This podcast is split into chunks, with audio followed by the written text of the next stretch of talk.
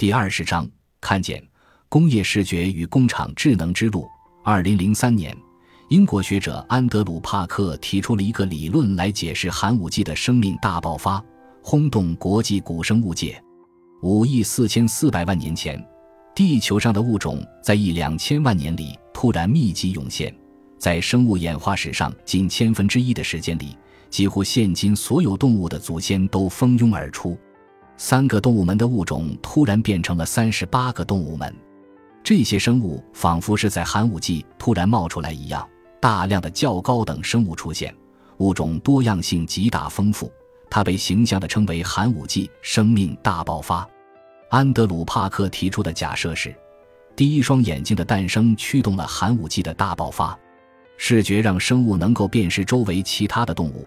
生物凭借视觉成为最敏捷的猎物，同时又能躲过其他动物的攻击。看见这个行为的存在，让动物们开始主动捕食，动物们成为猎食者，同时也成为被掠食的对象。追踪和躲避的游戏越来越复杂，由此一场大型的生物演化军备竞赛爆发。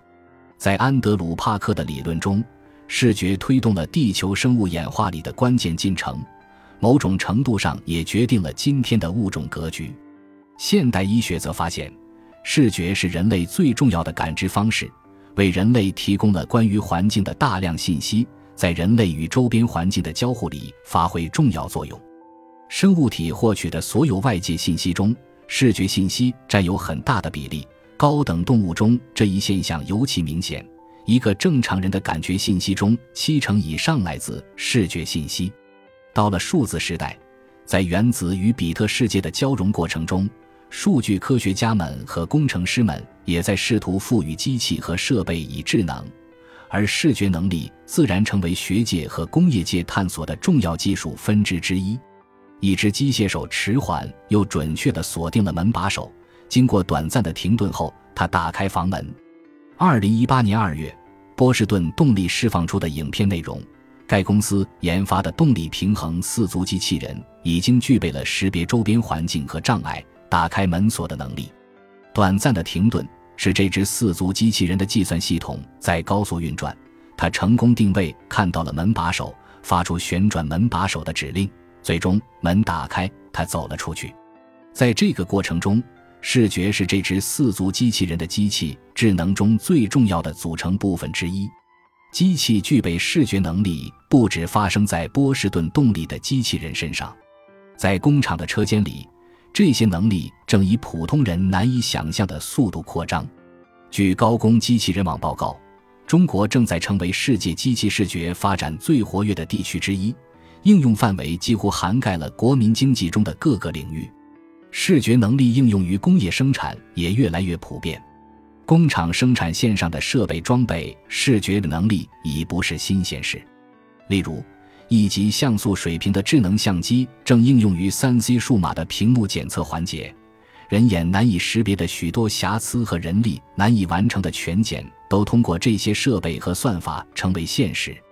另外，借助具备视觉能力的设备，车间与操作环节的人还能看见当下的物理世界并不存在的信息。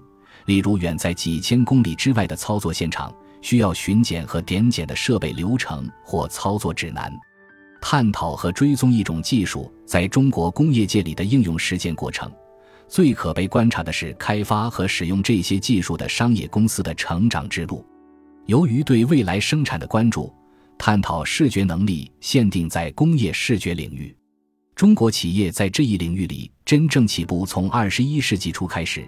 与改革开放以来的所有制造行业的发展历程相似，在生产制造数字化第一线，中国的企业们也经历了从国外企业主导到逐步实现国产替代的历程。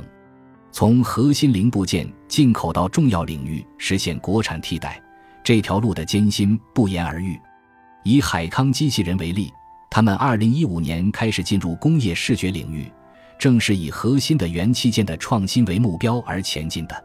但即使当下业务进展颇快，一些高端产品中国品牌的突围依然有很长的路要走。中国快速发展的光伏、电子和半导体产业成了民族品牌实现技术进化的最佳试验场。这印证了那句话：市场和应用本身是技术进步最好的演化之地。如果将工厂视作一个整体，机器视觉和工业视觉只是它的智能化提升工具包中若干工具之一。工厂当下的智能和计算力应用水平依然有待提升，而从零散的单点智能到终极智能是一条看不到终点的路。工业化的进程以极快的速度推进的中国，企业的发展阶段大不相同。在这片土地上存在着几十座灯塔工厂。一些大型企业的黑灯工厂里，机器人和自动化、智能化设备正以世界领先的姿态探索行业最前沿的课题。但离这些灯塔工厂仅仅一墙之隔的地方，分布着的可能却是以劳动密集型和原始的方式管理的工厂。那里的信息化建设尚不完备，数字化技术的应用是与信息化补课同时开始的。建新成易，改老成难。海尔的智慧工厂方案对外输出团队则发现了在这种撕扯和拉锯中一些企业的新动向。既然改造旧河山如此艰难，一些企业家们在绿色环保要求和人力成本上升压力共同作用下，利用工厂向中西部转移的契机，开始企业内部的数字化顶层设计。这可能给中国的产业分布带来新的景象。中西部可能并不只是从东部转移而来的劳动密集型产业的承接之地，参差百态乃世界本源，这也是中国工厂智能之路的现实。